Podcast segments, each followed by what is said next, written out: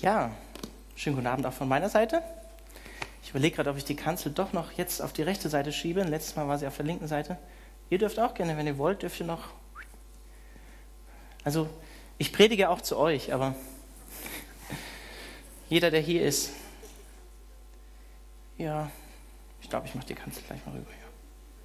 Nee, nee, ich schaffe ich schon. Ein bisschen Kraft ist noch in mir.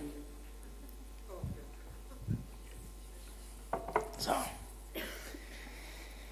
Ja, ich habe ja, ich möchte in der Tradition weiterführen, äh, die ich die letzten zwei Male, glaube ich, am Mittwoch hatte. Und zwar habe ich immer aus meinem persönlichen Leben erzählt. Hatte überhaupt nichts mit der Predigt zu tun. Das, was ich jetzt erzähle, hat auch nicht direkt was damit zu tun. Aber ich hatte euch erzählt, dass wir an Erntedank von jemandem ähm, eine Dankeskarte geschenkt bekommen haben und auch so ein kleines Paket mit so, so Essen und so ein paar Sachen.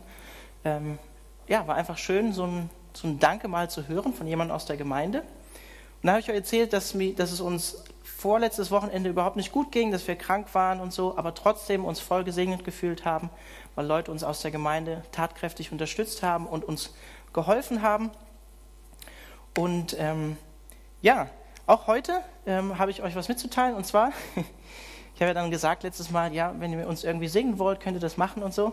Und ähm, ja, ich weiß nicht, ob man dazu Pastor werden muss oder so, aber auf jeden Fall hat uns jemand ein äh, gebrauchtes Elektrorad äh, jetzt einfach so geschenkt. Ähm, das wollte ich euch nicht vorenthalten. Also weitere Geschenke zum nächsten Mittwoch sind herzlich willkommen. Könnt euch einfach dann bei mir melden. Nein, also wirklich, äh, ernsthaft. Also hat uns jemand ein gebrauchtes Elektrorad äh, geschenkt. Und das ist natürlich total cool, weil wir haben so einen Hänger, wohnen an einem Hang in Metzhausen und haben zwei kleine Kinder. Und ja, das ist schon ein Segen, wenn und dass jemand das uns so von Herzen freigebig aus der Gemeinde schenkt. Und ähm, heute übrigens war auch wieder jemand bei uns, der meiner Frau geholfen hat zu putzen. Bei uns aus der Gemeinde. Also auch da seid herzlich willkommen. seid auch so herzlich willkommen, ne? Auch für einen Kaffee. Nee. Aber nee, wir fühlen uns wirklich gesegnet und ich finde es einfach schön, das auch zu teilen, weil es hat auch was mit Gemeinschaft zu tun ähm, wenn wir von Gemeinschaft reden. Witzigerweise ist das Thema heute, zumindest habe ich spontan noch so überschrieben, die Gemeinschaft der Heiligen. Schön, dass wir nah beieinander sitzen, nicht nur an der Heizung, sondern uns auch gegenseitig wärmen können. Gemeinschaft der Heiligen. Ja, wir sind im Epheserbrief, Kapitel 2 ab Vers 11. Ähm, und bevor wir ähm, jetzt direkt in diesen Abschnitt starten, bete ich auch noch kurz. Herr, ich danke dir für dein Wort. Ich danke dafür, dass es lebendig ist und ähm, ich danke dir auch dafür, dass dein Wort ähm, ja, unser Herz trifft und dass es das ausrichtet, was es ausrichten soll. Und ähm, ich möchte dich darum bitten, dass du unsere Gedanken, unsere Müdigkeit, die Dinge, die uns schon beschäftigen vielleicht oder noch immer beschäftigen von der Woche jetzt nimmst und dass du unser Herz und unsere Ohren, Augen auftust für die geistlichen Wahrheiten, die uns Paulus heute in diesem Abschnitt mitteilt. Amen. Ja, wenn ihr letzten Mittwoch dabei wart oder auch nicht dabei wart, möchte ich das einfach nochmal so ein bisschen rekapitulieren und wiederholen für euch.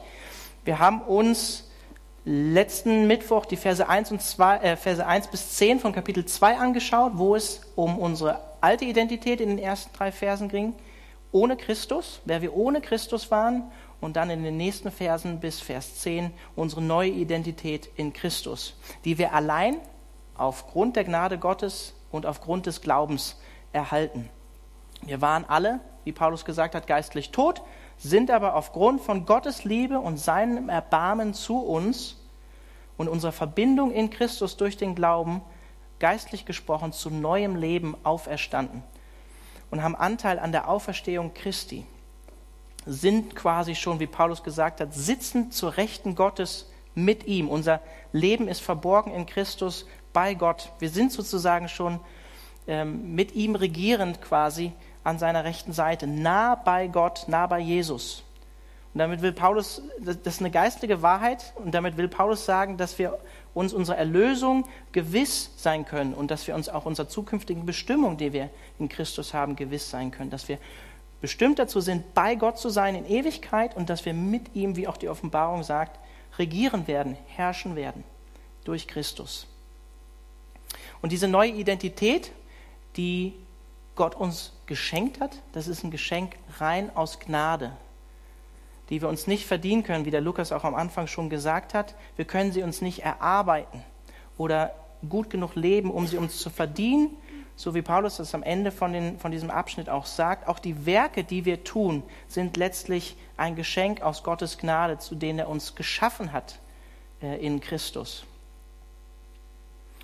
Wir sind durch diese neue Identität, die wir durch den Heiligen Geist und durch Christus geschenkt bekommen, erst dazu befähigt, überhaupt ein Leben zu leben, was, wie wir gesungen haben, Gott Ehre macht, dass ihm allein alle Ehre gebührt. Erst durch diese neue Natur, die wir brauchen, von Gott, durch diese Neuschöpfung, die in uns geschehen muss, können wir überhaupt erst uns ausrichten nach einem himmlischen Lebensstil. Und der große Plan Gottes, den wir schon den, im ersten Kapitel gesehen haben in Epheser 1, war welcher? Verse 9 und 10. Epheser 1, wer kann sich noch daran erinnern, was ist der große Plan Gottes? Das Geheimnis, was verborgen war und jetzt offenbar ist. Ihr dürft auch kurz nachlesen. Dass alles vereint werden soll in Christus. Alles zur Einheit gemacht werden soll in Christus. Und die ersten Schritte dahin sind jetzt schon die möglich gewordene Wiederherstellung unserer Beziehung, unserer Einheit zwischen Gott und Mensch, wie wir im letzten Mittwoch gesehen haben. Die, diese Verse 1 bis 10. Die Wiederherstellung unserer Beziehung zu Gott, Einheit zwischen Gott und uns ist möglich geworden durch Christus und das, was er für uns getan hat.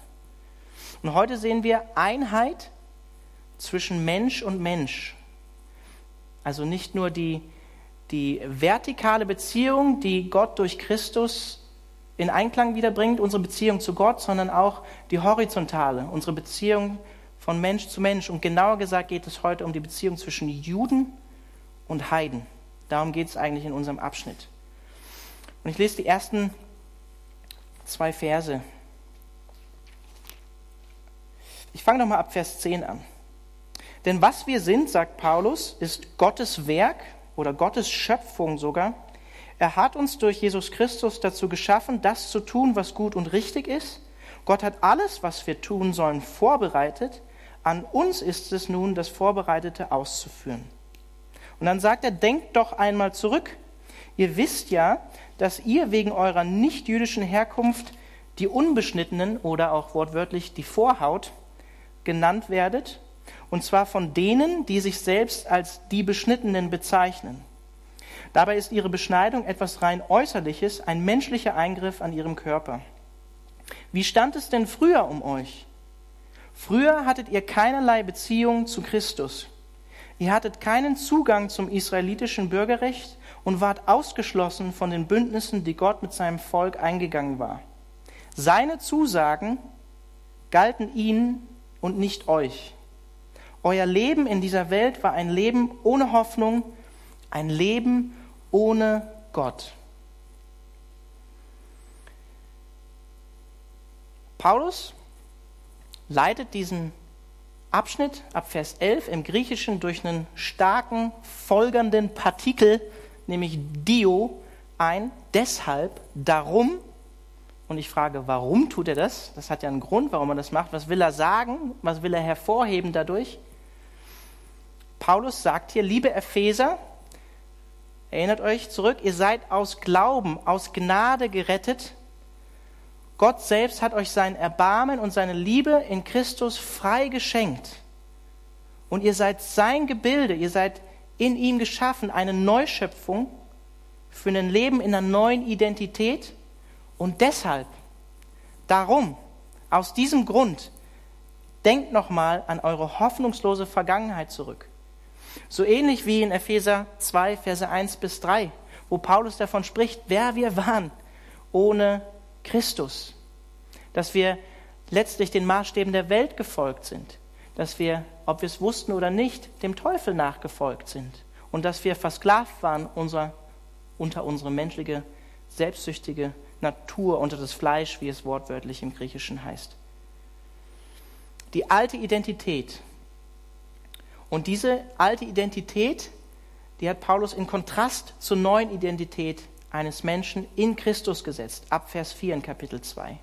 Und genauso hebt er hier hervor, was die früheren geistlichen Wurzeln der meisten ephesischen Christen gewesen sind.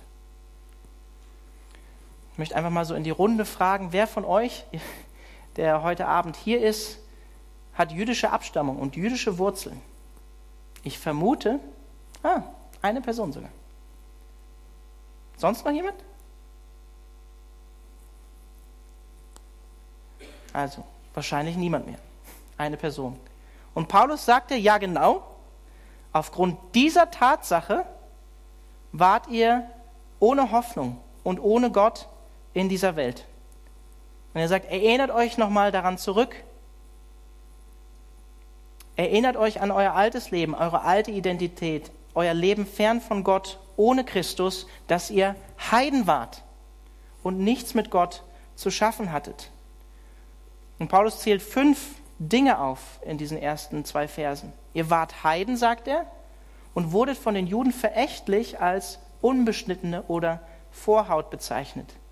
Und das Beschnittensein war natürlich ein Zeichen oder ist das Zeichen des Bundes zwischen Gott und seinem auserwählten Volk, dass sie auch Anteil haben an den Zusagen, die Gott ihnen gemacht hat, die Gott letztlich Abraham gemacht hat. Und Paulus sagt, hey, so wie ihr genannt wurdet, ihr wart in einem verächtlichen Zustand, so wie es auch die Juden über euch als Heiden ausgesprochen haben. Und er sagt, ihr wart ohne, jetzt ergänze ich, die Hoffnung auf Christus. Das heißt, Christus ist der griechische Begriff für den Messias. Messias ist der Gesalbte, der, der kommen sollte, um sein Volk zu erlösen. Das war den Juden zugesprochen, dem Volk Israel. Und er sagt, ihr hattet diese Hoffnung nicht. Ihr hattet diese Hoffnung auf das Kommen eines Erlösers nicht. Ihr habt nicht einmal auf ihn gewartet, geschweige denn gewusst, dass er kommen würde. Und drittens sagte er, ihr wart ausgeschlossen vom Bürgerrecht Israels und somit auch von den Bündnissen und den damit verbundenen Verheißungen für das Volk Israel. Paulus sagt kurz und knapp, ihr habt nicht dazugehört. Ihr wart nicht dabei, sagt er. Und viertens, deshalb waren wir ohne Hoffnung oder deshalb wart ihr ohne Hoffnung, sagt er. Hoffnungslos verloren in diesem Zustand, den Paulus schon in den ersten drei Versen von Kapitel 2 beschrieben hat. Geistlich tot. Und deshalb fünftens, ohne Gott in dieser Welt. Euch selbst überlassen, sagt Paulus. Ich weiß nicht, wie es dir geht, wie du aufgewachsen bist, ob du christlich aufgewachsen bist oder nicht. Aber in meinem Leben war es so, dass ich die ersten 16 Jahre meines Lebens ohne Gott gelebt habe, keinen Lebenssinn hatte, keine Hoffnung in meinem Leben hatte, kein Lebensziel hatte, auch keine Leitung in meinem Leben durch Gott.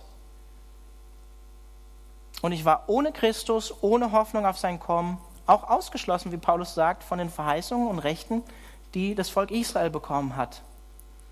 Und das war deine und meine Ausgangssituation. Unser Zustand. Ziemlich schrecklich, dieser Zustand, den Paulus hier beschreibt. Ohne, muss man sich eigentlich mal bewusst machen, was es heißt. Ohne Christus zu sein. Könnt ihr euch das vorstellen noch, ohne Christus zu sein? Ohne Hoffnung, ohne Gott, der Zustand der meisten Menschen auf dieser Erde. Ohne Christus, ohne Hoffnung, ohne Gott. Vielleicht im Unwissen darüber, was das Evangelium überhaupt ist. Selbst die Menschen da draußen hier in unserer westlichen Kultur in Deutschland, ein sogenanntes christliches Abendland, die wenigsten Leute werden das Evangelium euch erklären können, ob sie daran glauben oder nicht. Deswegen ermutige ich immer dazu, erklärt den Leuten das Evangelium. Es geht nicht um Werke, oder Gott zu gefallen durch das, was wir tun. Das denken trotzdem noch immer noch die meisten Leute. Sondern Christus hat alles für uns getan. Und wenn Paulus das hier tut und sagt, hey, zum zweiten Mal im, im Prinzip, erinnert euch zurück an euren alten Zustand, möchte ich dich auch herausfordern, was hat früher dein Leben ohne Gott ausgemacht? Was hat damals dein Leben, deine Identität vielleicht bestimmt?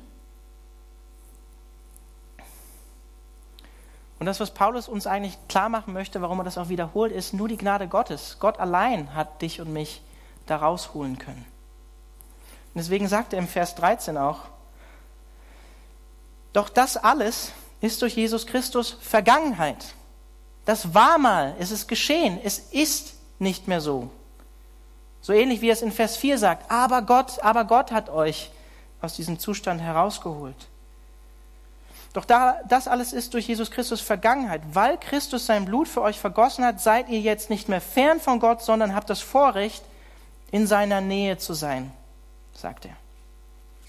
Jetzt in und durch Christus, liebe ephesische Christen, sieht die Sache ganz anders aus, sagt er. Ihr wart früher tatsächlich fern von Gott und seinen Verheißungen, entfremdet von Gott, aber seid jetzt durch Jesus und seinen Opfertod nahegekommen. Gott nahegekommen. Und wie sind wir Gott nahegekommen? Sagt er im, im Nebensatz, durch sein Blut, durch das Blut Christi. Gott hat dich und mich von unserer Sünde gereinigt, uns aus unserem geistlich toten Zustand befreit durch das Blut Jesu Christi, uns neues Leben geschenkt durch sein Blut, wofür das Blut auch steht, für Leben. Und sein Blut bedeckt unsere Schuld, zeigt auch Gottes Liebe, wie wir gesungen haben. Seine Liebe fließt in Strömen, ist ja eigentlich auch ein Bild für das Blut, was am Kreuz geflossen ist. Sein Blut bedeckt unsere Schuld und so haben wir was? Frieden mit Gott. In unseren christlichen Kreisen, wenn wir von Frieden reden, dann meinen wir manchmal damit nicht den Frieden, den Gott eigentlich in erster Linie oder das Neue Testament meint. Wir meinen manchmal so ein sentimentales Gefühl, dass man sich gut fühlt mit Gott oder in Gottes Gegenwart, was es ja auch durchaus gibt und auch seine Berechtigung hat. Aber Frieden mit Gott heißt in erster Linie, wir sind nicht mehr in diesem Zustand, in dem wir vorher waren, nämlich unter Gottes rechtmäßigem Zorn, Kinder des Zorns, Söhne des Ungehorsams, sondern haben Frieden mit Gott. Unsere Beziehung zu Gott ist wieder hergestellt. Frieden mit Gott. Und das ist toll. Wir können Gott durch Christus und durch sein Blut wieder nahe kommen. Und dieser Frieden ist nur in einer Person, ausschließlich durch diese Person des Messias Jesus Christus möglich geworden.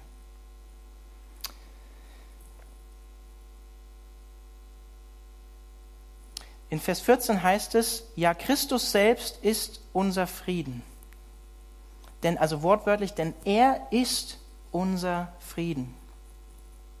In Römer 5, Vers 1 heißt es, nachdem wir nun aufgrund des Glaubens für gerecht erklärt worden sind, haben wir was? Frieden mit Gott durch Jesus Christus, unseren Herrn. Nachdem wir aufgrund des Glaubens für gerecht erklärt worden sind, haben wir Frieden mit Gott durch Jesus Christus, unseren Herrn. Und ich möchte dich dazu einladen, heute Abend da mal innezuhalten und dir das neu bewusst zu machen. Diese Wahrheit neu darüber nachzudenken, dass du in Jesus nicht mehr fern von Gott bist, egal wie du dich heute Abend fühlst, sondern quasi, so wie Paulus sagt in Vers 6 von Kapitel 2 vom Epheserbrief, schon bei Christus, durch Christus zu Gottes Nähe, zu Gottes rechter Seite versetzt bist. Das ist eine geistliche Wahrheit. Und letztlich, wie Johannes im Johannesevangelium, äh, im Johannesbrief, im ersten Johannesbrief sagt, wir mit Christus sogar vereint werden, ihm umgestaltet werden. Ein großes Geheimnis. Aber das ist doch eine tolle, tolle ähm, Wahrheit, uns sich da wieder bewusst zu machen und daran zu erinnern, dass wir nah bei Gott sind durch Christus, ihm nah sein können. Dass das unsere neue Identität und unsere Berufung ist. Jeden Tag ist die Möglichkeit da, in Gottes Nähe zu kommen. Wir sind jeden Tag dazu eingeladen. Unser Leben aus dieser Identität heraus zu leben, in dem Wissen, die Möglichkeit besteht, jede Minute, jede Stunde, jede, alle zwei Stunden, zu Gott zu kommen durch Jesus Christus, ihm nahe zu sein auch wenn wir uns häufig vielleicht innerlich fern von Gott fühlen. Nochmal Vers 14. Christus selbst ist unser Frieden. Er hat die Zweiteilung überwunden und hat aus Juden und Nichtjuden eine Einheit gemacht. Er hat die Mauer niedergerissen, die zwischen ihnen stand, und hat ihre Feindschaft beendet. Denn durch die Hingabe seines eigenen Lebens, Vers 15, hat er das Gesetz mit seinen zahlreichen Geboten und Anordnungen außer Kraft gesetzt. Sein Ziel war es, Juden und Nichtjuden durch die Verbindung mit ihm selbst zu einem neuen Menschen zu machen und auf diese Weise Frieden zu schaffen. Dadurch, dass er am Kreuz starb, Vers 16, hat er sowohl Juden als auch Nichtjuden mit Gott versöhnt und zu einem einzigen Leib der Gemeinde zusammengefügt.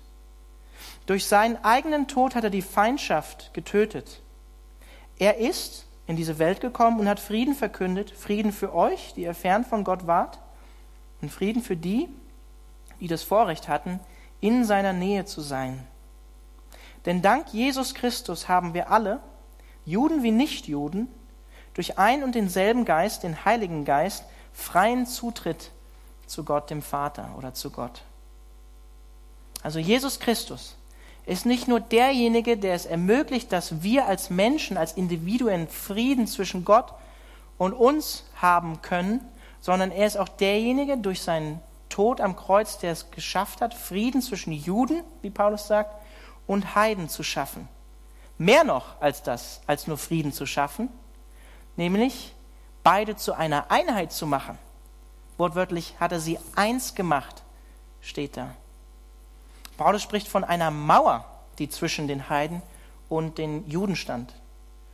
Manche Ausleger deuten das auf die Tempelwand, die den Bereich ähm, von den Heiden und den Bereich von den Juden, wo die Juden dann nur rein dürften, getrennt hat. Manche sagen auch, das ist die Mauer, die Jerusalem umgeben hat. Ich weiß nicht, wenn ihr euch daran erinnert und auch mit hier im Mittwochsgottesdienst immer dabei gewesen wart. Wir sind ja durch Esra und Nehemiah gegangen. Da ging es ja unter anderem auch darum, dass der Tempel neu aufgebaut wird, aber auch die Mauer um Jerusalem, um sich abzugrenzen, zu schützen vor den Feinden drumherum. Und es ist interessant, wenn man sich das Wort im Griechischen anschaut, was hier für Zaun steht. Es sind eigentlich zwei Worte, die dieses Wort Mauer beschreiben im Griechischen. Wörtlich eigentlich die Wand der Umzäunung hat er abgerissen, die Wand der Umzäunung. Und dieses Wort Umzäunung, Phragmos, das kommt im griechischen äh, Neuen Testament nur viermal vor. Ähm, und es ist interessant, in welchem Kontext. Jesus gebraucht dieses Wort. Jesus gebraucht dieses Wort in Lukas 14 zum Beispiel, bei dem Gleichnis von der Einladung zum Fest. Und er gebraucht es in Markus 12. Ähm, Gibt es eine Parallelstelle dann auch zu in Matthäus vom Gleichnis von den Weinbergspächtern. Und schlag mal mit mir Lukas 14 auf. Wir sind ja auch am Sonntag gerade im Lukas-Evangelium, so weit sind wir noch nicht gekommen. Und ich möchte euch das gerne vorlesen. Auf diese Worte hin ab Vers 15 rief einer der Gäste zu ihm, glücklich, wer am Festmahl im Reich Gottes teilnehmen darf. Und dann antwortet Jesus, diesem Zurufenden. Er sagte, ein Mann bereitete ein großes Festessen vor, zu dem er viele Gäste einlud. Als er dann so weit war, schickte er seinen Diener und ließ den Gästen sagen, kommt alle, es ist bereit. Doch jetzt brachte einer nach dem anderen eine Entschuldigung vor. Der erste sagte, ich habe einen Acker gekauft und muss unbedingt hingehen und ihn besichtigen. Bitte entschuldige mich. Ein anderer sagte, ich habe fünf Ochsengespanne gekauft und gehe sie mir jetzt genauer ansehen bitte entschuldige mich. Und ein dritter sagte, ich habe gerade erst geheiratet, darum kann ich nicht kommen. Der Diener kam zu seinem Herrn zurück und berichtete ihm das alles. Da wurde der Herr zornig und befahl ihm, geh schnell auf die Straßen und Gassen der Stadt und hol die Armen, die Behinderten, die Blinden und die Gelähmten herein. Bald darauf meldete der Diener, Herr, was du befohlen hast, ist ausgeführt, aber es ist noch mehr Platz vorhanden. Da befahl ihm der Herr, gehe auf die Feldwege und an die Zäune, Phragmos, und dränge alle, die du dort findest, zu kommen, damit mein Haus voll wird. Denn eines sage ich euch, von jenen Leuten, die ursprünglich eingeladen waren, wird keiner etwas von meinem Festessen bekommen. Es ist interessant, in welchem Kontext hier Jesus selbst dieses Wort Zaun gebraucht. Christus ist quasi der Diener vom Herrn, von Gott in diesem Gleichnis, so deute ich das, der selbst sich auf den Weg macht und zu dem Zaun geht, um die Leute einzuladen, die ihn eben nicht ablehnen und die ihn brauchen. So wie Jesus selbst sagt ähm, zu, den, ja, zu den Führern des damaligen Volkes, zu den Pharisäern, zu den Geistlichen in der damaligen Zeit, zu seiner Zeit lebend, ähm, eher kommen Huren und Zöllner in das Reich Gottes, als dass ihr in das Reich Gottes hineinkommt, aufgrund dessen, dass er mich ablehnt und wie er mir gegenübersteht. Dann schlag nochmal mit mir Markus 12 auf. Da will ich eigentlich gar nicht alles lesen, aber da ist das Bild von einem Weinberg, was im Alten Testament auch das Volk Israel umschreibt oder beschreibt. Ich lese mal die ersten Verse. Nun begann Jesus ab Vers 1 in Gleichnissen zu ihnen zu reden. Und er sagte, ein Mann legte einen Weinberg an, umgab ihm mit einem Zaun, Phragmos, hob eine Grube zum Keltern des Weines aus und baute einen Wachturm. Dann verpachtete er den Weinberg und verreiste. Ich lese einfach mal weiter. Zur gegebenen Zeit schickte er einen Diener zu den Pächtern, um sich von ihnen seinen Anteil am Ertrag des Weinbergs geben zu lassen. Doch die Pächter packten den Diener, verprügelten ihn und jagten ihn mit leeren Händen fort. Da schickte der Mann einen anderen Diener zu ihnen, dem ging es nicht besser. Sie schlugen ihm den Kopf blutig, trieben ihren Spott mit ihm. Dann schickte er einen dritten, den töteten sie. So ging es noch vielen anderen, die einen wurden verprügelt, die anderen umgebracht. Da spricht Jesus von den Propheten des Alten Testaments, die zum Volk Israel gesandt wurden und die abgelehnt wurden. Lesen wir auch im Hebräerbrief. Schließlich blieb ihm noch einer, sein geliebter Sohn, Jesus Christus selbst, der Messias. Den schickte er zuletzt auch noch zu ihnen, weil er sich sagte, es ist mein Sohn. Vor ihm werden sie Achtung haben. Aber die Pächter sagten zueinander, das ist der Erbe, Kommt, wir bringen ihn um, dann gehört das Erbe uns. Und sie packten ihn, brachten ihn um und warfen ihn zum Weinberg hinaus. Was wird nun der Besitzer des Weinbergs tun? Er wird kommen und die Pächter umbringen, und den Weinberg wird er anderen anvertrauen. Habt ihr jenes Schriftwort nie gelesen? Der Stein, den die Bauleute für unbrauchbar erklärten, ist zum Eckstein geworden. Das hat der Herr getan und es ist Wunderbares in unseren Augen. Daraufhin hätten sie Jesus am liebsten festgenommen, denn es war ihnen klar, dass sie mit diesem Gleichnis gemeint waren. Aber weil sie vor dem Volk Angst hatten, ließen sie ihn unbehelligt und gingen weg. Das ist die Rede von den Pharisäern, den führenden Schriftgelehrten des Volkes Israels. Also, so wie Paulus das eigentlich auch an einer anderen Stelle sagt, im Römerbrief nämlich, Römer Kapitel 11, gehe ich vielleicht bei der nächsten Predigt nochmal mehr drauf ein. Römer Kapitel 11, Vers 12, 15 und 30 für diejenigen, die mitschreiben oder das nachlesen wollen. Durch Israels Ungehorsam, zumindest den meisten Israeliten, Ungehorsam Christus gegenüber, sind wir Heiden, sagt Paulus, eingepfropft worden in den Ölbaum und haben die Möglichkeit, zum Heil zu kommen. Ich lese einen Vers von diesen dreien mal euch vor. Römer, Römer 11 zum Beispiel, Vers 30. In der Vergangenheit wart ihr es, die Gott nicht gehorcht hatten, die Heiden. Und durch den Ungehorsam Israels ist es dazu gekommen, dass ihr jetzt sein Erbarmen erfahren habt.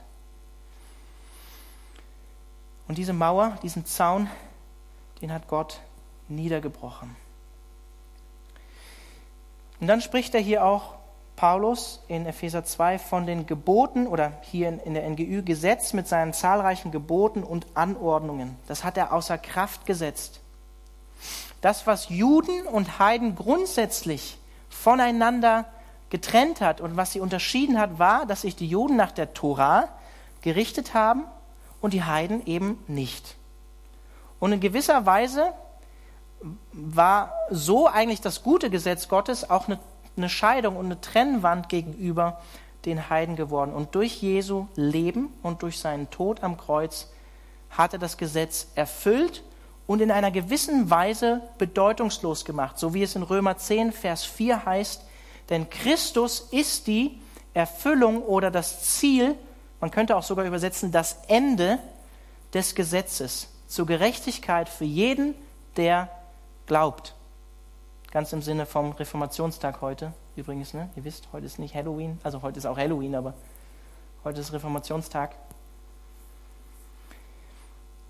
Und diese Spannung zwischen Juden und Heiden, die sehen wir auch ganz klar und eindeutig, sehen wir die auch im Neuen Testament. Also bei der Entstehung der ersten christlichen, bei der ersten christlichen Gemeinde oder den christlichen Gemeinschaften. Das ist ja alles aus dem Judentum entstanden. Das ist ja die Wurzel von all dem zwölf Apostel waren Juden. Jesus selbst war ein Jude. Ihnen galten die Verheißungen. Und wir sehen, wie, wie, die, wie die frühen Christen damit ringen. Was heißt das denn jetzt nun? Müssen die sich beschneiden lassen, die Heiden, oder nicht? Vielleicht erinnert ihr euch an die Apostelgeschichte 15, an das Jerusalem-Konzil, wo überlegt wurde auch von den Aposteln, Was wollen wir den oder was können wir den Heiden, ähm, die zu Christus gefunden haben und auch den Heiligen Geist bekommen haben, denn eigentlich oder sollen wir ihn noch auferlegen? Und das ist auch die Spannung, von der Paulus spricht im Galaterbrief zum Beispiel, wo er sogar davon spricht, dass er Petrus, einen anderen Apostel, wovon dem Jesus selbst sagt, auf diesem Felsen werde ich meine Gebeine bauen, zurechtweisen muss und ihm sagen muss, hey, warum verhältst du dich eigentlich als Jude so, dass du Heiden etwas auferlegst, woran du dich selber nicht hältst? Warum bist du denn so heuchlerisch? Diese Spannung sehen wir auch in den neutestamentlichen Briefen, auch zwischen den Aposteln am Anfang.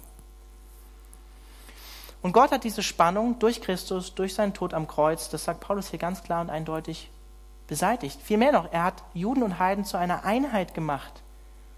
Oder um es mit, mit den Worten zu sagen, wie es auch hier sagt, zu einem neuen Menschen gemacht, sagt er.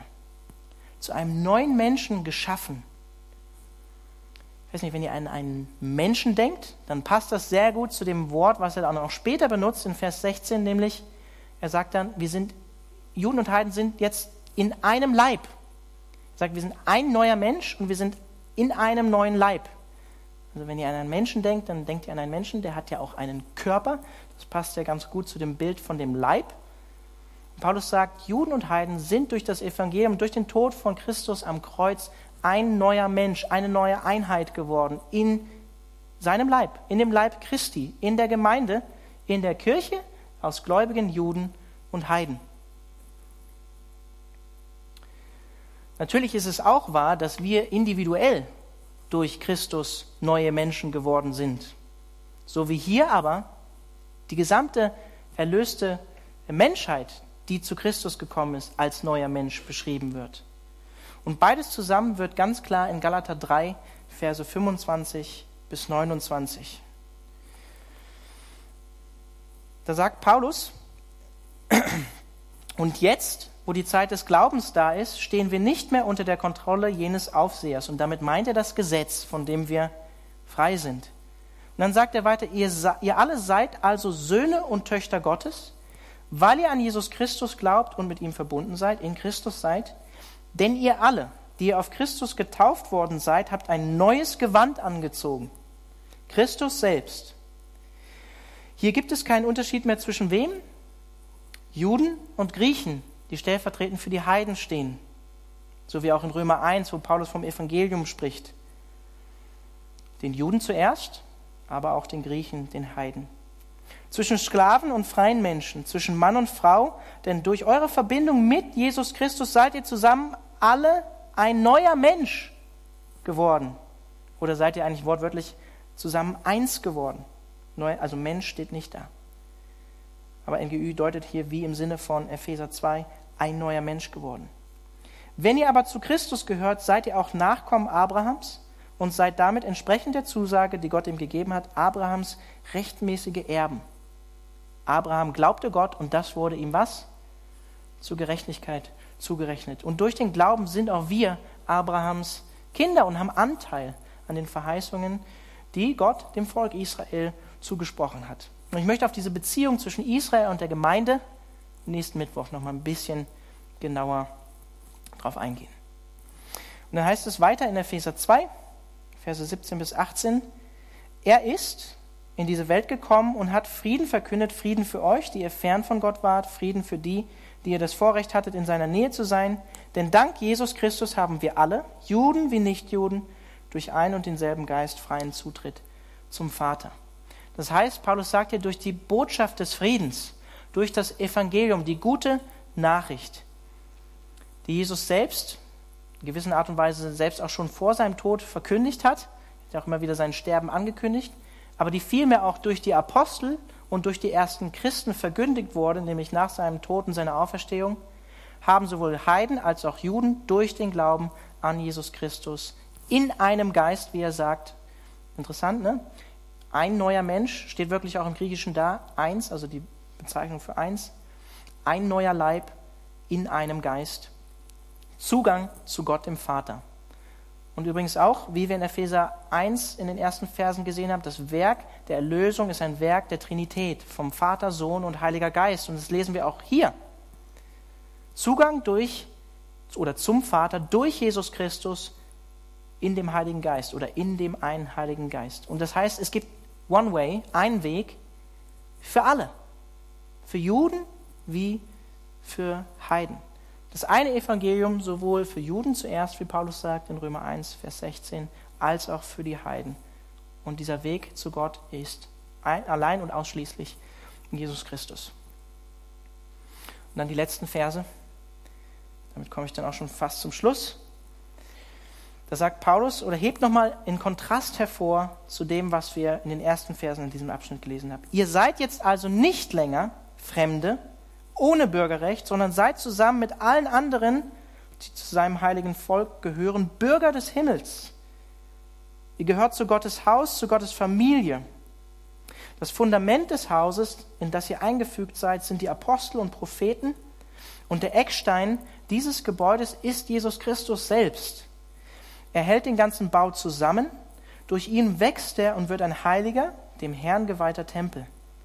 Durch Christus seid auch ihr in diesem Bauwerk oder in dieses Bauwerk eingefügt, in dem Gott durch seinen Geist selbst wohnt. Also wie ich gesagt habe, im Kontrast zu dem, was Paulus in Versen 11 und 12 sagt, die alte Identität, hey, ihr wart Heiden, ohne Hoffnung, ohne Gott, verloren, ohne Anrecht an den Verheißungen, die Gott dem Volk Israel gegeben hat. Durch Abraham übrigens sollten ja gesegnet werden alle Geschlechter der Erde, was durch Christus möglich geworden ist. Das setzt er hier in Kontrast zu der neuen Identität, die sie haben in Christus. Das ist ein richtiges, also die Dinge, die hier erwähnt, das ist ja ein richtiges Identitätsstatement. Ähm, und ich würde euch dazu ermutigen, das nicht in erster Linie nur auf euch individuell zu beziehen, sondern Paulus spricht hier von der Kirche, vom Leib Christi, von der Gemeinschaft der Heiligen. Und er sagt, ihr seid jetzt durch Christus keine Fremden mehr, keine Geduldete oder Heimatlose, sondern wortwörtlich Mitbürger der Heiligen. Deswegen habe ich die Predigt überschrieben, Gemeinschaft der Heiligen, solche, die eine Heimat gefunden haben, solche, die erlöst sind durch Christus, die schon gestorben sind, die noch kommen werden, die es jetzt aktuell seid, sofern ihr in Christus seid, was ich hoffe. Wenn nicht, ermutige ich euch dazu, Christus anzunehmen, dem Evangelium Glauben zu schenken. Ihr wart Fremde, ihr wart Heimatlose, aber ihr seid jetzt Mitbürger der Heiligen, solche, die Heimat gefunden haben, Gottes Hausgenossen geworden, sagt er. Das heißt, zu seiner Familie zugehörig, zu seinem Haus zugehörig. Er spricht ja dann weiter von einem Bau, von einem Tempel. Vielleicht erinnern sich manche von euch, wir sind bei Church at Five noch nicht so weit, aber wir sind gerade im ersten Petrusbrief bei Church at Five, der Brandon. Was steht denn im ersten Petrus 2? Da steht eigentlich, da sagt, oder Petrus sagt, hey, ihr seid Fremde. Ihr seid Gäste auf dieser Welt. Paulus sagt ja genau das Gegenteil, ne? Ihr seid keine Fremden mehr, keine Heimatlosen mehr. Aber in welchem Zusammenhang sagt es denn Petrus? Petrus sagt es in Bezug auf die Welt. In Bezug auf die Welt seid ihr Gäste und Fremde. Deswegen sollt ihr euch nicht mehr nach eurer alten Natur richten, sondern nach eurer neuen Natur in Christus. Und der Unterschied hier zu dieser Stelle in Epheser ist, dass Paulus das hier in Bezug auf unsere Beziehung zu Gott sagt was ja dann nicht mehr stimmt. Wir sind ja nahe gekommen in Christus Gott gegenüber. Davon ist ja hier die Rede. Aber in Bezug zur Welt sind wir noch immer, wie Petrus auch sagt, Fremde und Gäste und sollen auch so entsprechend unser Leben gestalten, in dem Wissen, dass ein himmlisches Jerusalem auf uns wartet. Und dann die zweite Aussage, die Paulus macht, wir sind als Gemeinde, als Leib Christi ein heiliger Tempel, Gottes Bauwerk, in dem Gott durch seinen Geist wohnt. Das heißt, so wie wir heute Abend hier sind, ich weiß nicht, wie ihr manchmal, auch in dieser kleinen Runde, ich weiß nicht, wie ihr manchmal über Gottesdienst oder über Gemeinde denkt. Manchmal hat ja Gemeinde in unseren freikirchlichen Gemeinschaften nicht so eine hohe Stellung. Aber das, was Paulus ja eigentlich sagt, ihr seid, natürlich auch weltweit betrachtet auf den Leib Christi, Gottes heiliger Tempel, Gottes Bauwerk, in dem Gott durch seinen Geist wohnt. Das heißt, wir sind durch Christus als ehemalige Heiden, die wir fern von Gott waren, jetzt in Gottes geistliches Haus, in seinen Tempel eingefügt. Und wer ist dieses Haus? Die Gemeinde, die Kirche, der Leib Christi aus Jesusgläubigen Juden wie Heiden. Ein einziges geistliches Haus, ein heiliger Tempel für Gott. Die Gemeinde Gottes hier in diesem Abschnitt, die wird nicht nur, wie wir es schon gehört haben am Ende von Kapitel 1, als ein Leib und als ein Körper beschrieben, sondern auch als ein Bau, als ein Tempel. Und dieser Eckstein, der das Haus zusammenfügt und zusammenhält, ist wer? Ist Christus Jesus selbst, das Fundament, auf dem das Gebäude in einer gewissen Art und Weise steht. Und das Fundament der Apostel und Propheten. Also diejenigen, die uns im Prinzip das Neue Testament überliefert haben. Manche deuten die Propheten als das Alte Testament und die Apostel als das Neue, aber wahrscheinlich ist hier von den, auch von neutestamentlichen Propheten die Rede. Und von diesem Bau, von diesem heiligen geistlichen Tempel, der wir als Leib Christi sind, kann gesagt werden, kann gesagt werden dass er wächst zu einem heiligen Tempel im Herrn. Also das ist noch immer am Geschehen, das ist noch nicht abgeschlossen. Christus ist noch immer durch seinen Geist in uns und an dir und mir und an dem weltweiten Leib am Werk. Es werden noch Steine hinzugefügt. Leute, die noch nicht zu Christus gehören, dürfen dazukommen zu diesem Tempel.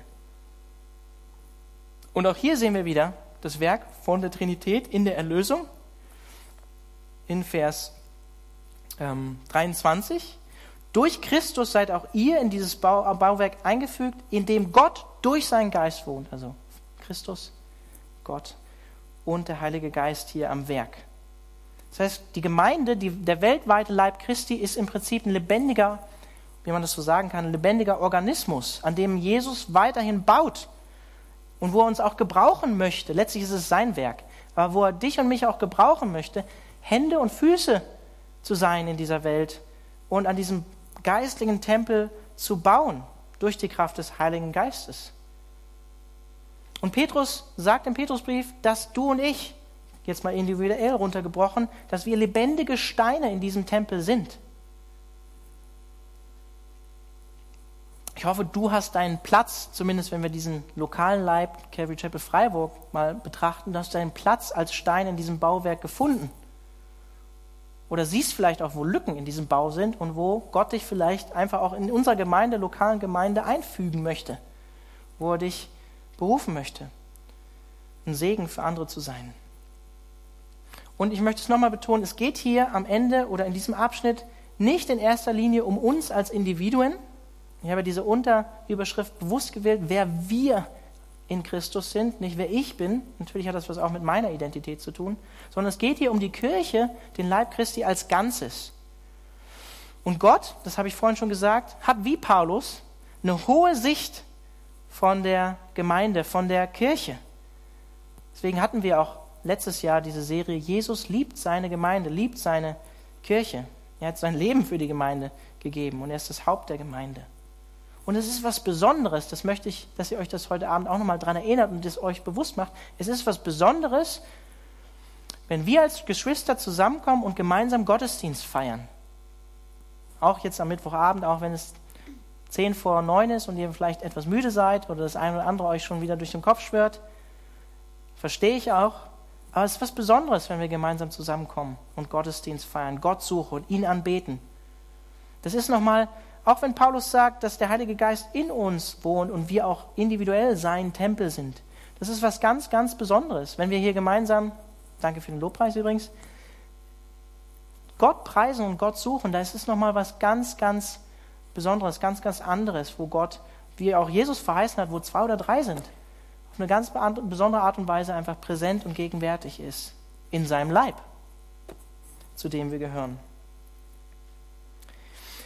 Und ich finde es cool, dass Jesus im Prinzip diese Mauer, die zwischen Juden und Heiden stand, die ja aus Steinen besteht, wenn ihr an eine Mauer denkt, dass er sie nimmt, Heiden und Juden, und was Neues daraus baut. Was vorher eigentlich feindschaftlich gegeneinander stand. Und einen neuen geistlichen Tempel aus beidem macht.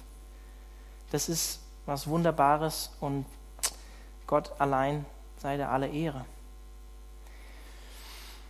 Jesus Christus ist also nicht nur der Friede, um es abzuschließen, zwischen Gott und Mensch, sondern er ist auch der Friede zwischen Heiden und Juden. Und ich ergänze, er ist auch der Friede zwischen, für alle anderen zwischenmenschlichen Beziehungen, wo Feindschaft, Zerbruch oder ähnliches stattgefunden hat. Auch zwischen euch als Geschwister. Wir sind ja als allererstes dazu berufen, Einheit auch als Geschwister zu haben, weil, wie Jesus sagt, wir an der Liebe untereinander erkannt werden sollen. Und wir sollen uns auch prüfen vor dem Einnehmen, zum Beispiel vom Abendmahl, ob da nicht Streit und Zwietracht ist, wie bei den Korinthern, wie Paulus sagt. Die waren sich nämlich uneins in vielen und gespalten. Übrigens in Bezug auf dessen sagt Paulus, dass man sich prüfen soll. Und auch Jesus sagt in Matthäus 5 oder 6 im Bezug der Bergpredigt, wir sollen erst ins Reine mit unserem Bruder und unserer Schwester kommen, bevor wir in den Gottesdienst kommen oder wenn da irgendwas ist, diese Dinge klären. Versöhnung suchen, die möglich geworden ist durch Christus und sein Kreuz. Und durch Jesus hat oder besteht die Möglichkeit, hat Gott die Möglichkeit geschaffen, dass dieser neue Mensch überhaupt entstehen konnte. Sein Leib, der Leib Christi, geschaffen als ein heiliger Tempel Gottes, in dem jeder Gläubige weltweit, ob Jude oder Heide, als lebendiger Stein eingefügt ist. Und am abschließend will ich einfach noch daran erinnern, ihr, wir sind Gott in Christus nahegekommen. Wir, die wir eigentlich, ich sag mal 99 Prozent von den Leuten, die heute hier sind, heimatlos waren, ausgeschlossen vom Bürgerrecht Israels, jetzt eine neue Identität haben, zur Gemeinschaft der Heiligen, wie es im apostolischen Glaubensbekenntnis heißt, dazugehören. Oder wie Paulus hier am Ende sagt, zur Familie Gottes gehören, du und ich und in diesen heiligen Tempel, den er noch immer baut und in dem er auch jetzt noch immer gegenwärtig ist, eingefügt sind. Und in diesem Sinne dürft ihr gerne auf die Bühne kommen und ich möchte abschließend noch beten. Herr himmlischer Vater, danke, dass ich, der ich ähm, Heide war, dass ich ähm, durch Christus eine neue Beziehung und eine hergestellte, wiederhergestellte Beziehung zu Gott haben darf und haben kann.